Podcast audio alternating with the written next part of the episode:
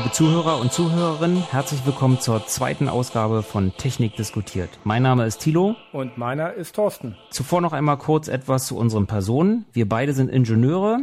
Ich habe etwas mit Klimatechnik studiert. Und ich habe das Thema Automatisierungstechnik gewählt im Studium.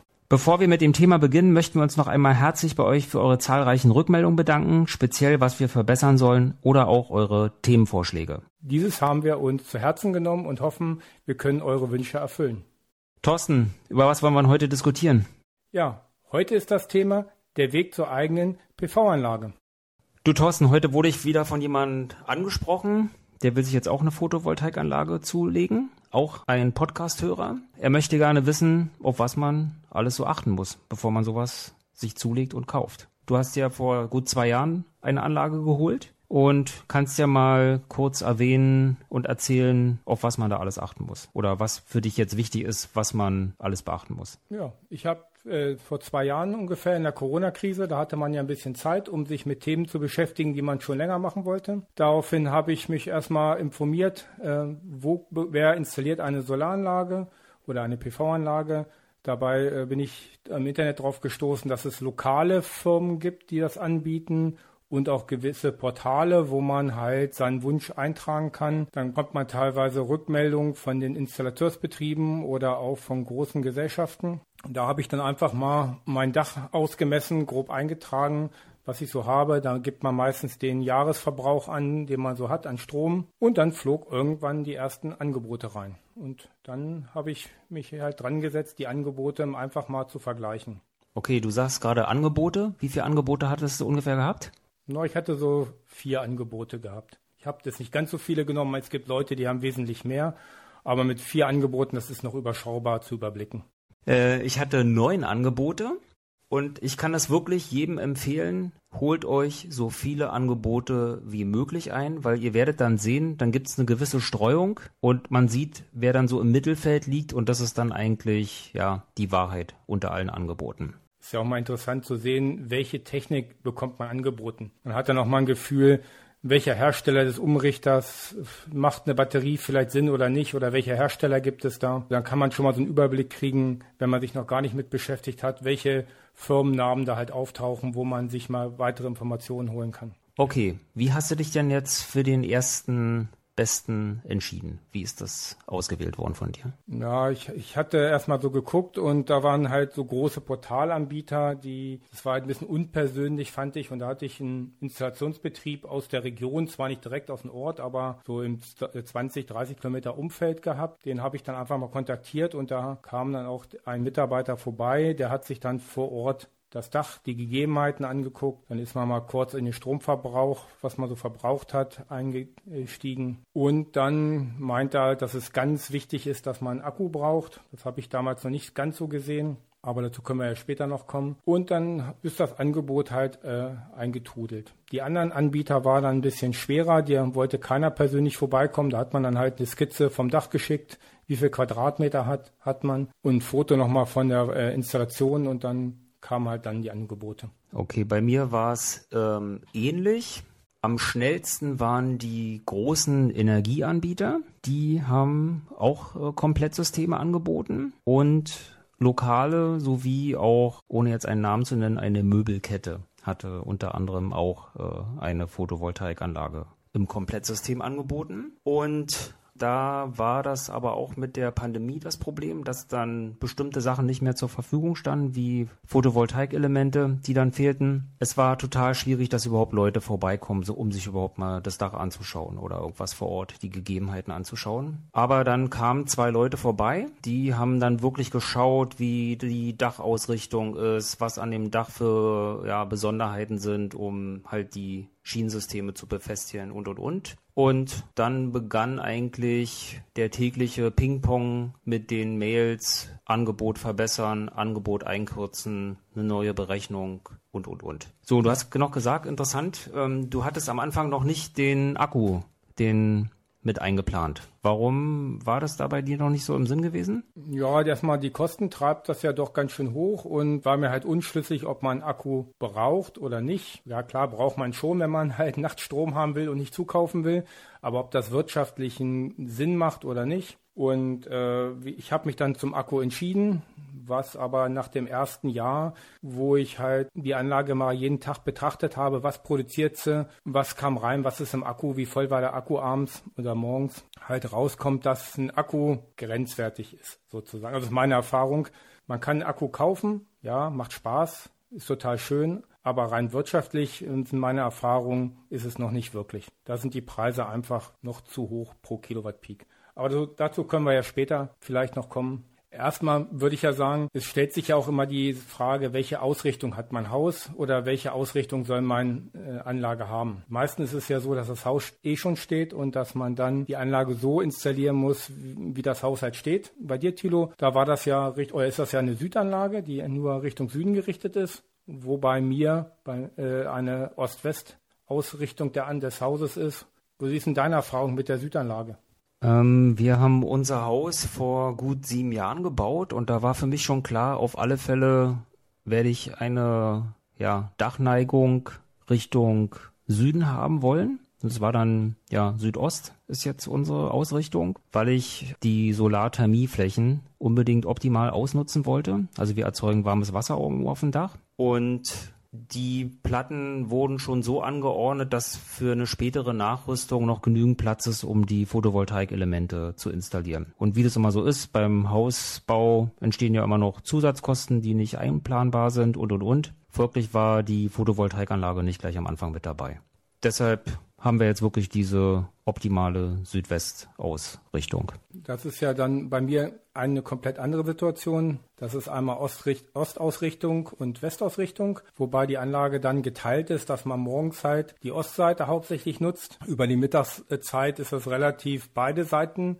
Und dann in der Abendzeit, bis die Sonne untergeht, ist halt die Westseite, die hauptsächlich den Strom produziert. Hat bei mir den Vorteil, dass ich halt über den Tag einen schön verteilten Stromerzeugung habe. Zwar nicht diesen richtigen Mittagspeak, aber relativ früh schon Erzeugung und bis richtig steht in den Abend rein, wenn die Sonne untergeht. Und bei mir ist die Situation, dass ich leider keine richtige Dachneigung habe, sondern die Module liegen fast waagerecht auf den Dachgauben mit ganz geringer Neigung. Okay, aber deine Variante für unsere Zuhörer ist gar nicht mal so verkehrt, denn wenn am, ähm, du bist einer der ersten quasi, die morgens gleich äh, Photovoltaik-Energie nutzen kannst, wo ich noch ein bisschen länger warten muss, bis quasi die Sonne erstmal dann wirklich Südost äh, auf meinem Dach dann scheint. Ne? Da hast du dann schon mal ja. den ersten Peak, den du gleich mitnehmen kannst, um dann dein Haus zu versorgen. Ja, man muss sehen, man baut ja die Anlagen heutzutage mehr auf Eigenverbrauch und nicht auf volle Einspeisung, den größten Ertrag zu kriegen. Und dabei ist die Ostausrichtung eigentlich total super. Man hat teilweise schon um 6 Uhr jetzt morgens die ersten Watt, die reinkommen. Der Akku ist noch nicht ganz leer. Die ersten Watts kommen rein. Dann kann man schon fast morgens sich den Kaffee kochen, ohne dass man halt den externen Strom beziehen muss. Und der Vorteil ist, dass man abends dann auch den anderen Teil hat, relativ lange dann auch noch den Strom hat. Da hat eigentlich für mich ist das eigentlich die optimale Ausrichtung heutzutage. Eine Ost-West-Ausrichtung persönlich gesehen eine Südausrichtung ist ja gut, wenn man halt hauptsächlich einspeisen will, aber bei der geringen Einspeisevergütung ist das halt nicht ganz so sinnvoll mehr. Also man ist nicht schlecht, wenn man es hat, kann man es ruhig machen, ist kein K.O.-Kriterium, aber Ost-West sollte man sich nicht abschrecken lassen. Machen, sage ich nur immer. Gut, bei mir ist noch eine Besonderheit. Bei mir sind quasi Nachbargebäude links und rechts vom Haus und folglich Ost-West-Ausrichtung ist dann äh, bei mir wäre verschattet gewesen. Also deshalb ist die Süd Ostausrichtung schon die richtige Variante jetzt, um die Module zu installieren. Verschattung, Thilo, das ist echt ein gutes Thema, dass du das ansprichst. Verschattung kann ich nur sagen, jeder, der ein Haus hat und sich eine Solaranlage anschaffen will, sollte mal so sein Hausdach angucken, wenn die Sonne scheint. Man hat ja immer wieder Schornstein, Satellitenanlage oder Entlüftungsrohre des, der Toilette zum Beispiel auf dem Dach. Oder auch wie es bei mir ist, ein Anbau, wo dann halt äh, auf die Gauben vom Althaus der Schatten fällt bei einer gewissen Uhrzeit. Und wenn man sich das mal anguckt, konnte ich dadurch konnte ich halt vermeiden, dass ich Solarmodule hinlege, wo mittags Schatten ist. Äh, ich habe sie dann auf eine andere äh, quer hingelegt und dann liegen die Module halt noch voll in der Sonne, wo sie sonst eigentlich im Schatten gewesen wären. Der Installateur hätte es leider im Schatten eingebaut. Man muss da selber darauf achten, wie die Anlagen aufgebaut werden. Und auch ein anderes Beispiel, ich habe schon Häuser gesehen, die haben einen relativ großen Erker oder Gaube drin und die haben dann in den Schatten Richtung West-Nord sozusagen die Module hingelegt, da kommt nie Sonne hin. Da geht die Sonne unter, dann hat man noch fünf Minuten die Restsonnenstrahlen, da kommt gar nichts rein an den Tag. Diese Module kann man sich eigentlich schenken. Und gerade wenn man dann noch sieht, dass die Häuser Platz hätten, um auf die andere Seite das Modul zu legen, sieht vielleicht nicht ganz so schön aus, ja, aber es geht ja um Ertrag und nicht immer ums Design, hätte ich gesagt. Also wegen optischen Gründen kauft sich der wenigste ja wohl eine Solaranlage. Wir sollten vielleicht nochmal für die Zuhörer ganz kurz erklären, warum ein Schatten tödlich ist für einen Solarertrag. Du bist da ein bisschen besser auf der Spur, weil du ja Elektrotechniker quasi bist. Du kannst ja mal kurz erklären, wenn Module in Reihe geschaltet werden, was man üblicherweise so macht, wenn man eine Fläche hat, was passiert, wenn ein Modul verschattet ist? Dass du mal kurz erklärst, was dann passiert mit, den, äh, mit dem Ertrag, mit dem Maximalertrag, der dann nur maximal möglich ist. Ich nehme mal eine Solarzelle, also eine so eine Platte vor, die besteht ja aus vielen Einzelzellen. Und wenn man die neuen Solarmodule hat, so ein Modul, dann sieht man meistens in der Mitte so einen äh, Strich. Das sind dann äh, Halbzellenmodule. Das ein, ein Modul hat zwei Module schon mal intern drin. Das ist schon mal sehr gut. Dann kann eins dieser Module beschattet sein und macht nicht den kompletten Ertrag in dieses eines Solarmoduls. Aber man muss sehen, diese ganzen Platten, die man oben auf dem Dach hat, bei mir ist das zum Beispiel, ich weiß gar nicht, wie viel sind, sind über zehn Module die sind alle in Reihe geschaltet. Das heißt, der Strom geht in ein Modul rein, geht ins nächste rein und wieder ins nächste und wieder ins nächste. Und bei so einer Reihenschaltung von Modulen ist es halt so, das, schlecht, das schwächste Glied bestimmt halt den Ertrag. Wenn ich dann halt ein Modul komplett beschatte oder ganz mit Schatten ist, dann zieht das den kompletten Strom runter und dann zieht es diesen ganzen Abschnitt im Ertrag nach unten. Genau, dann müsste man wenn man eine Verschattung hat auf einer Fläche, müsste dieses Modul eigentlich auf einen zweiten String rauflegen, dass nur die Photovoltaikmodule, die in der Sonne sind, in Reihe geschaltet werden. Die sind am ersten String dran und das Modul, was zeitversetzt dann im Schatten ist und zu einer anderen Zeit den Höchstertrag produzieren kann, das müsste man dann auf einem zweiten String raufklemmen. Ja, genau. Sozusagen String kann ich nochmal ganz kurz erklären. Quasi alle Module, die in einer Reihenschaltung sind, sind ein String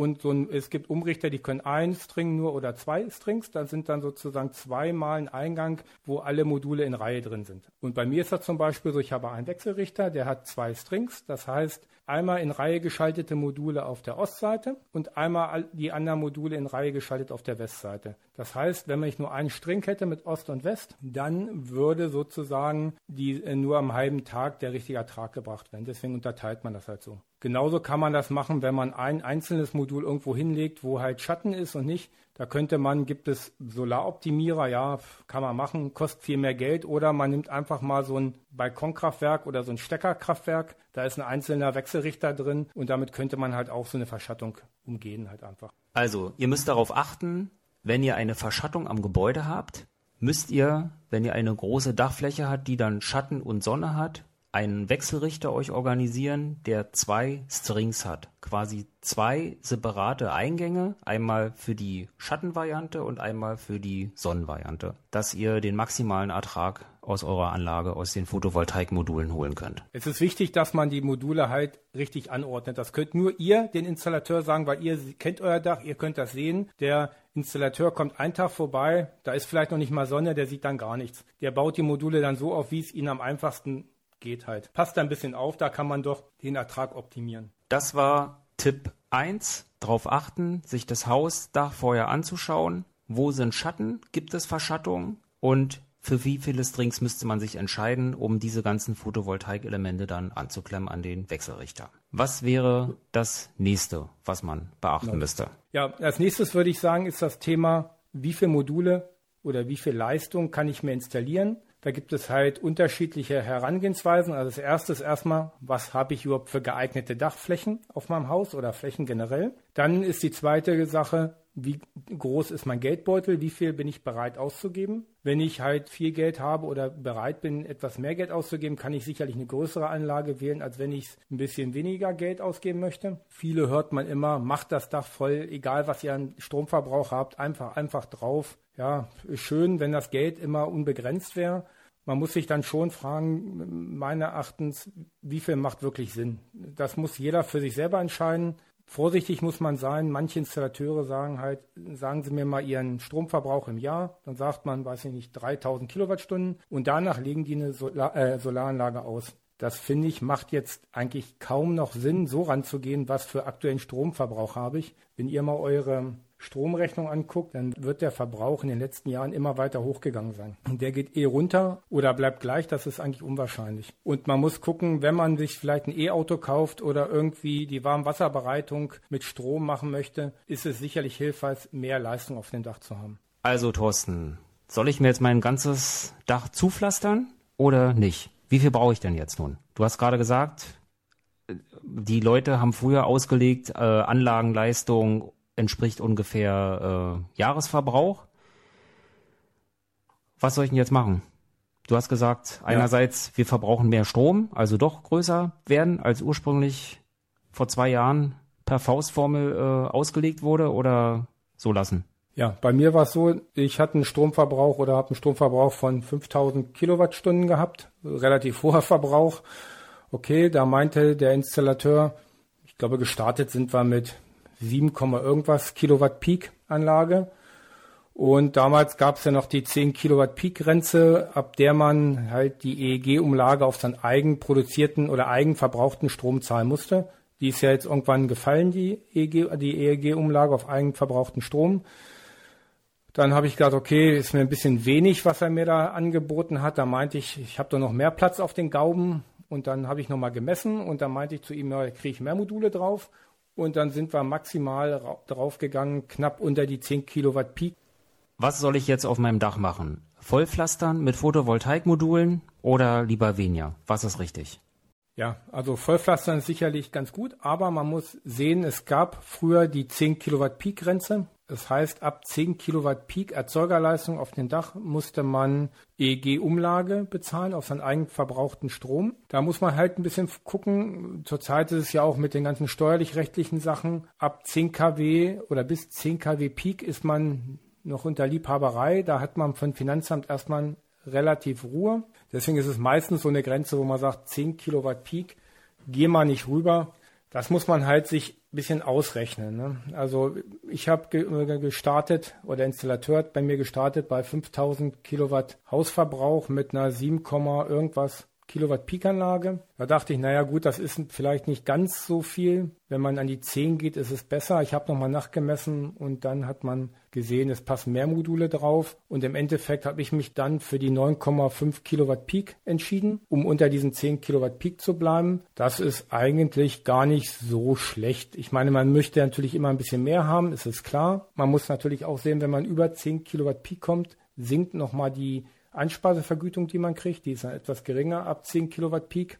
Man muss so entscheiden, wie der Geldbeutel ist. Wie viel Geld möchte ich ausgeben und wie viel Eigenstrom möchte ich haben. Natürlich, wenn man sagt, man macht die Anlage sehr groß, hat man den Vorteil, dass man in der schlechten Zeit oder früh morgens eher autark ist und länger autark ist am Tag und in den Monaten, wo halt kaum Sonnenertrag ist, etwas mehr produziert. Aber ob das dann noch im Verhältnis zwischen Geld ausgeben und Vorteil entspricht, ist dann sicherlich grenzwertig. Es gibt Leute, denen ist das einfach egal. Die sagen einfach, baut mir so viel drauf, wie es geht. Ich habe das Geld und ich sehe, ich möchte hauptsächlich viel Ertra Eigenertrag haben. Ist ja nicht verkehrt. Haben die anderen ja auch ihren Nutzen von, die äh, zur Miete wohnen es wird der Strom halt eingespeist halt für die anderen Leute. Soll ja auch entlohnt werden mit der Einspeisevergütung, ist ja in Ordnung. Man wird jetzt dadurch nicht reich, ne? Wo liegt die jetzt irgendwie bei fünf oder sechs Cent, ne? Aktuell liegt sie bei, ich glaube sogar unter, unter sechs Cent. Vielleicht steigt sie jetzt ja mit diesem Osterpaket. Genaues weiß man ja noch nicht. Apropos dieses Osterpaket, kurzer Einwand, das hatten wir bei der ersten äh, Sendung jetzt gehabt, wo ich gesagt hatte, was meinst du dazu, was ist deine Meinung, wenn die Einspeisevergütung auf über 12 Cent äh, hochgesetzt wird? Das gilt nur für Leute, die zu 100 Prozent voll einspeisen ins Netz und den Strom nicht selber nutzen. Du subventionierst hier quasi deinen erkauften Strom damit nur, aber du nutzt nicht selber den Strom. Man muss halt versuchen, hohen Eigenanteil an Strom selber zu verbrauchen. Also der hohe Eigenverbrauchsquote ist halt vorteilhaft, weil dann kann ich in meinen Rechnern sagen, ich spare 35 Cent pro Kilowattstunde und anders kriege ich halt nur 6 Cent, aber lieber 6 Cent kriegen, als einfach die verpufft sozusagen das Geld. Also man, ist, man wird jetzt nicht reich, aber man kann das ja trotzdem verbuchen.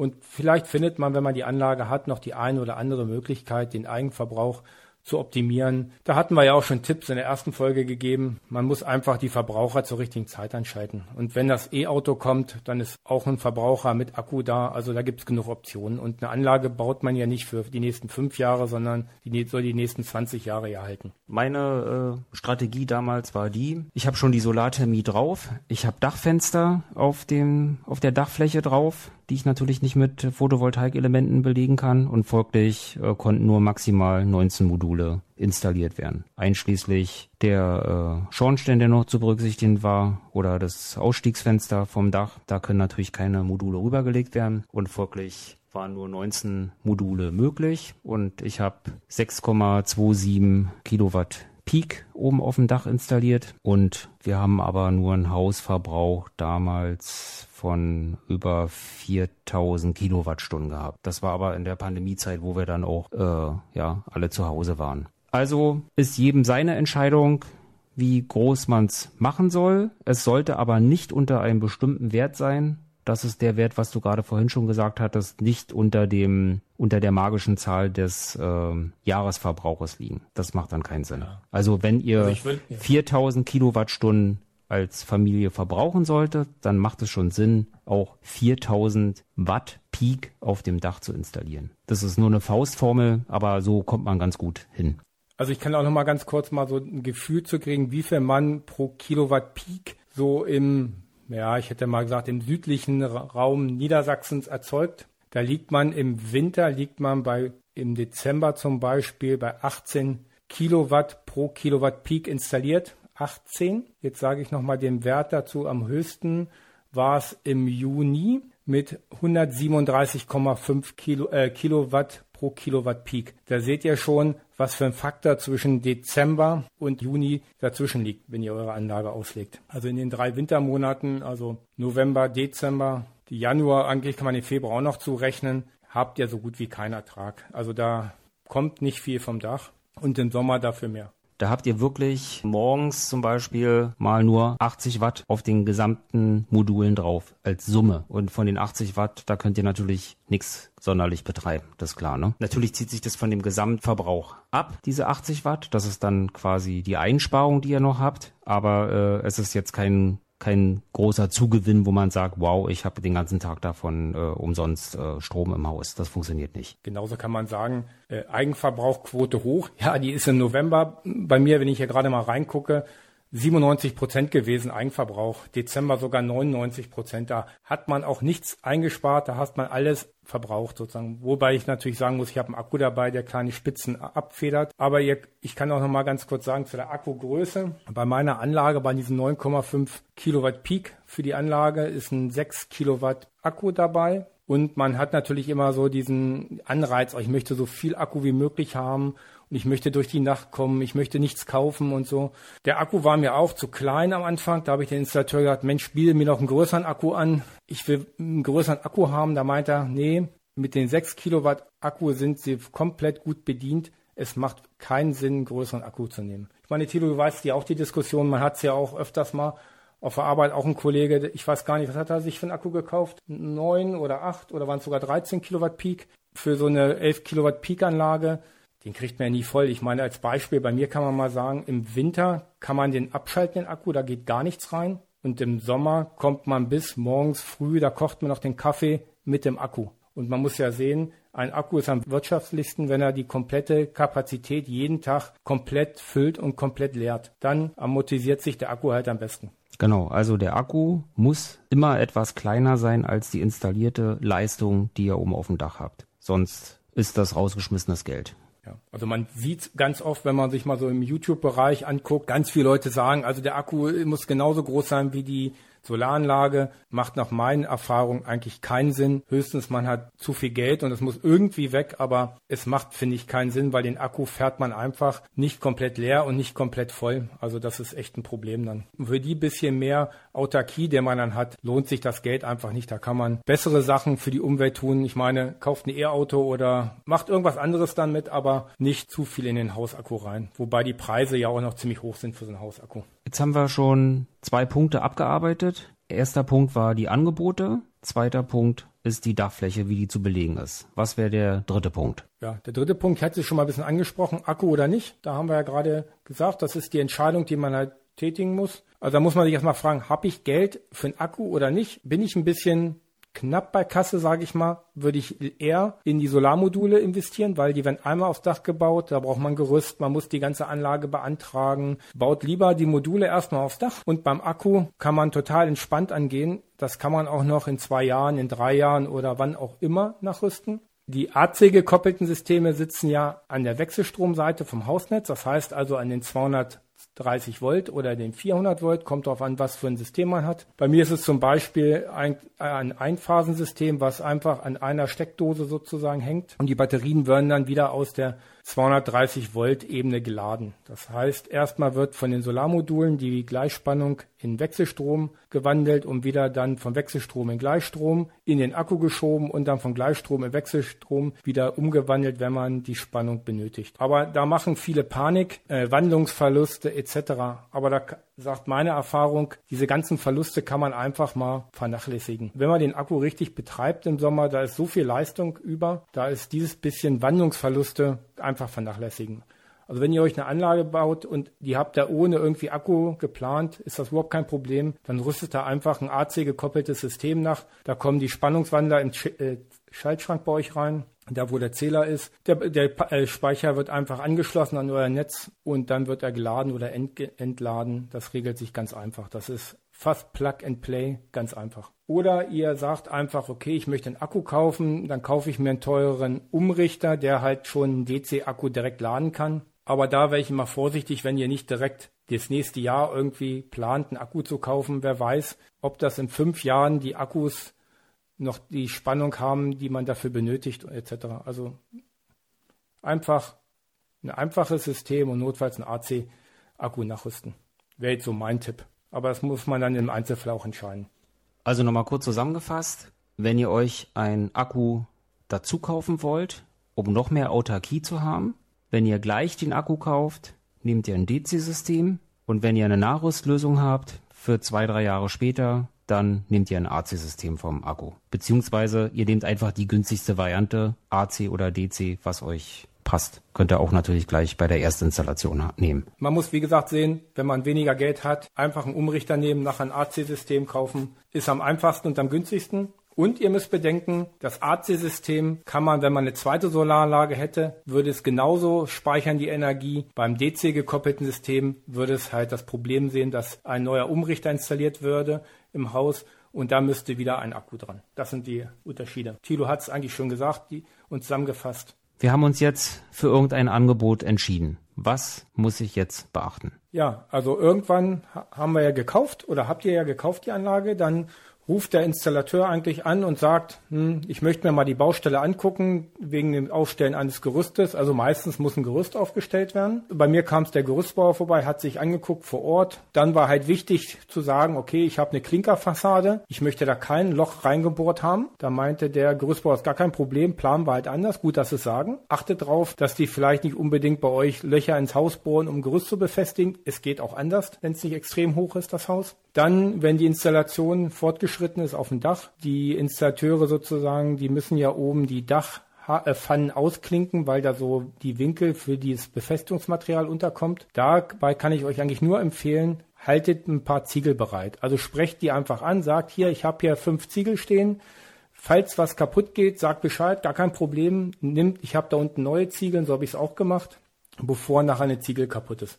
Also ich kann aus Erfahrung sagen, von einem, den ich kenne, da wurde die Anlage halt aufgebaut und im Nachhinein wurde festgestellt, konnte man von unten sehen, ah, guck mal, da ist eine Ziegel gebrochen, da ist eine Ziegel gebrochen. Das macht nur Arbeit. Gerade bei älteren Dächern ist es natürlich logisch, wenn man mit dem Fuß drauf tritt, dann kann so ein Ziegel natürlich kaputt gehen. Ne? Also deshalb fünf bis zehn Ziegel organisieren, falls ihr keine zu Hause habt oder noch von euren Reserven bereitstellen und dann können die Schwupps auch schnell ausgetauscht werden. Und außerdem könnt ihr als Tipp auch gleich mal nutzen. Manchmal traut man sich ja aufs Gerüst drauf und man kann einfach mal hochgehen und sich das Dach mal angucken. Vielleicht findet ihr ja auch eine Ziegel, die so schon kaputt ist, die man gleich austauschen kann. Ihr habt ein Gerüst auf dem Haus, das kann man ja auch nutzen. Also ich habe auch gleich meinen Dachüberstand gestrichen. Dann ist das für die nächsten 20 Jahre auch erstmal wieder durch das Thema. Dann, wie gesagt, war das mit den Dachkontrollieren halt wichtig und dann auch darauf achten, wenn die Module installiert sind, dann geht ja von jedem Modul geht ja ein Plus- und ein Minuskabel ab und diese ganzen Kabel, wie ich ja gesagt hatte, werden ja in Reihe zu einem String zusammengeschaltet und diese Kabel sollten mit schwarzen Kabelbindern am Gestell befestigt sein. Schwarze Kabelbinder ist wichtig wegen der UV-Beständigkeit.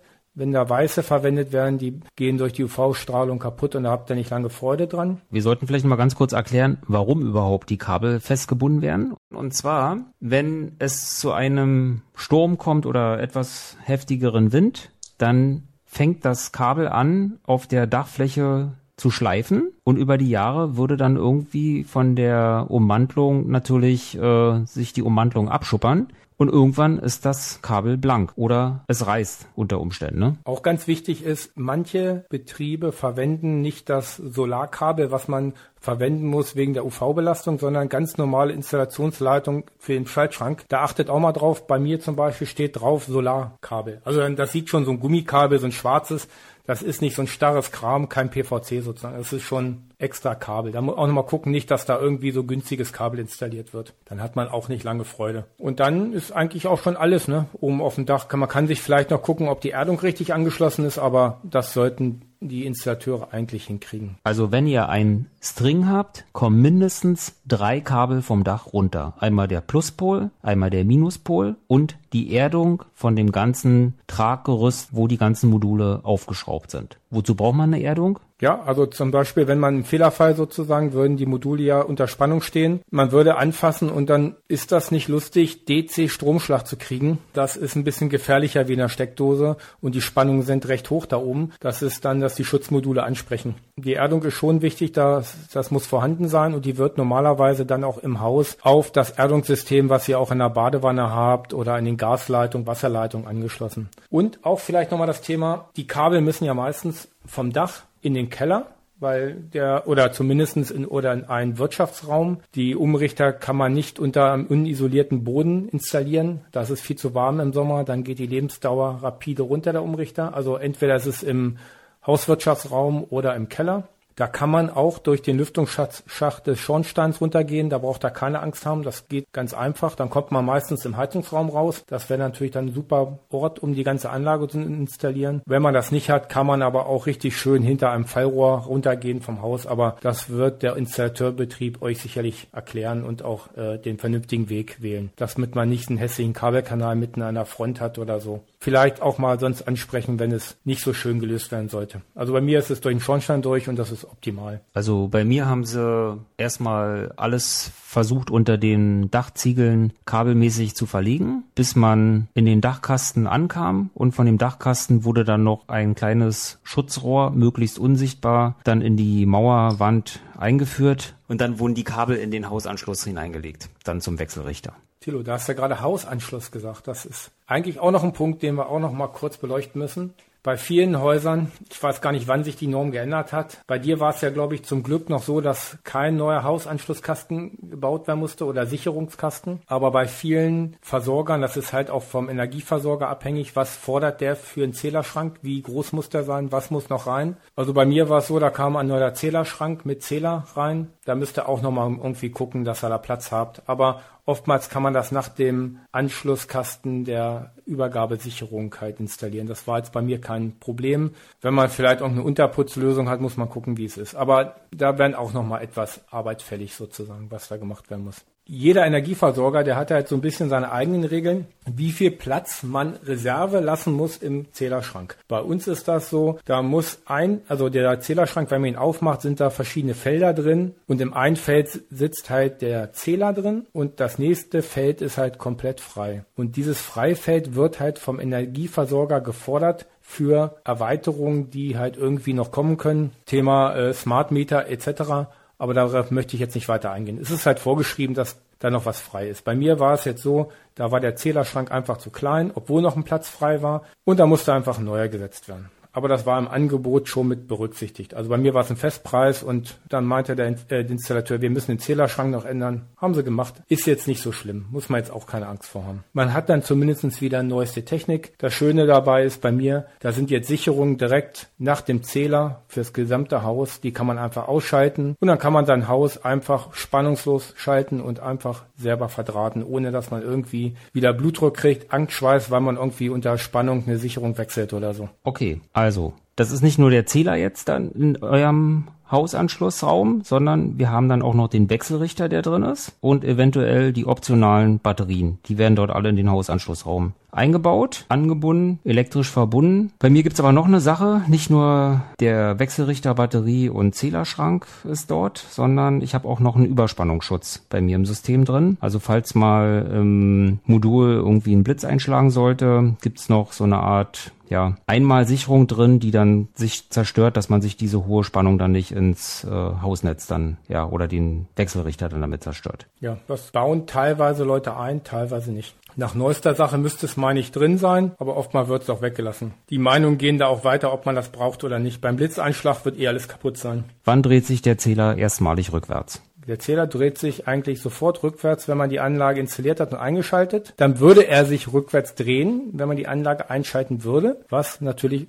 verboten ist erstmal. Also die Anlage wird installiert. Vielleicht macht der Installateur einen ganz kleinen Funktionstest, aber das wird nicht sehr lange sein. Da wird man mal ganz kurz sehen, dass sich die Zählerscheibe rückwärts dreht, wenn ihr noch einen alten Ferraris-Zähler habt, also diese alten schwarzen Geräte mit dieser Scheibe, die sich da dreht. Die haben keine Rücklaufsperre, die würden halt bei Einspeisung rückwärts laufen. Aber offiziell geht's halt los erst, wenn der Energieversorger die Anlage abgenommen hat und auch den Zähler getauscht hat gegen einen Zweirichtungszähler. Das heißt, ihr möchtet ja auch Geld für euren eingespeisten Strom kriegen. Deswegen wird der Energieversorger den Zähler tauschen und in den neuen Schrank halt dann den neuen Zähler einbauen. Dieser zählt in zwei Richtungen. Einmal, was ihr bezieht an Strom und einmal, was ihr liefert an Strom. Und wenn der Energieversorger da war und diesen Zähler gewechselt hat, und eure Anlage angeguckt hat, dann könnt ihr einschalten und dann geht die Produktion los. Okay, dann bin ich ja fertig und kann Millionär werden, ne? Verdiene dann ordentlich Geld oder was passiert dann noch? Ja, jetzt bist du auf, mit einem Schlag bist du jetzt Unternehmer geworden, Thilo.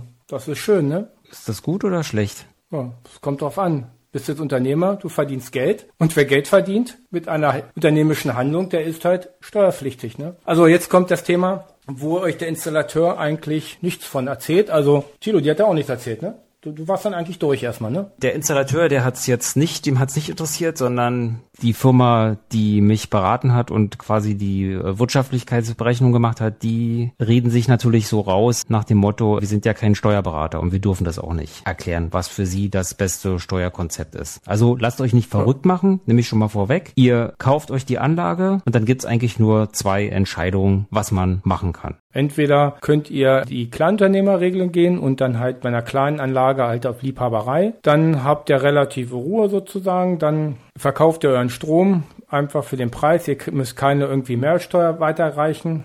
Die zweite Sache ist, man kann sich auch die Umsatzsteuer bzw. die Mehrwertsteuer von seiner kompletten Anlage beim Finanzamt zurückholen. Allerdings ist man dann wieder steuerpflichtig, dass man dann auf den eigenverbrauchten Strom wieder Mehrwertsteuer bezahlen müsst. Die müsst ihr halt abführen. Das müsst, muss man sich überlegen, wie man es macht. Also man muss sich da nicht von wirklich abschrecken lassen. Hört sich erstmal schlimm an, sagt dann erstmal keiner so richtig. Aber da könnt ihr euch mal informieren im Netz. Da gibt es die verschiedensten Rechnereien. Ich glaube, so wie es eigentlich ist, mit der Umsatzsteuer sich zurückzuholen, ist es eigentlich am günstigsten. Muss man aber wissen, ob man das alles will oder auch nicht. Oder ob man die Kleinunternehmerregel Steuerregel geht, das muss jeder für sich selber entscheiden. Aber lasst euch nicht verrückt machen. Es dauert ein bisschen mit dem Finanzamt hin und her, aber irgendwann kommt der Tag, da ist das auch vergessen und dann freut man sich, wenn die Sonne scheint und der Strom fließt und auch noch ein paar Euros eingespart werden. Also kurz zusammengefasst. Solaranlage kaufen lohnt sich. Kauft nicht zu groß, kauft nicht zu klein. Ob ihr euch einen Akku kaufen wollt, ist euch überlassen. Wir beide haben es. Wir wollten damit unsere Autarkie noch erhöhen. Wenn ihr euch nicht für den Akku gleich am Anfang entscheidet, auch kein Problem. Was wir vorhin schon erwähnt hatten, ihr könnt jederzeit den Akku nachrüsten.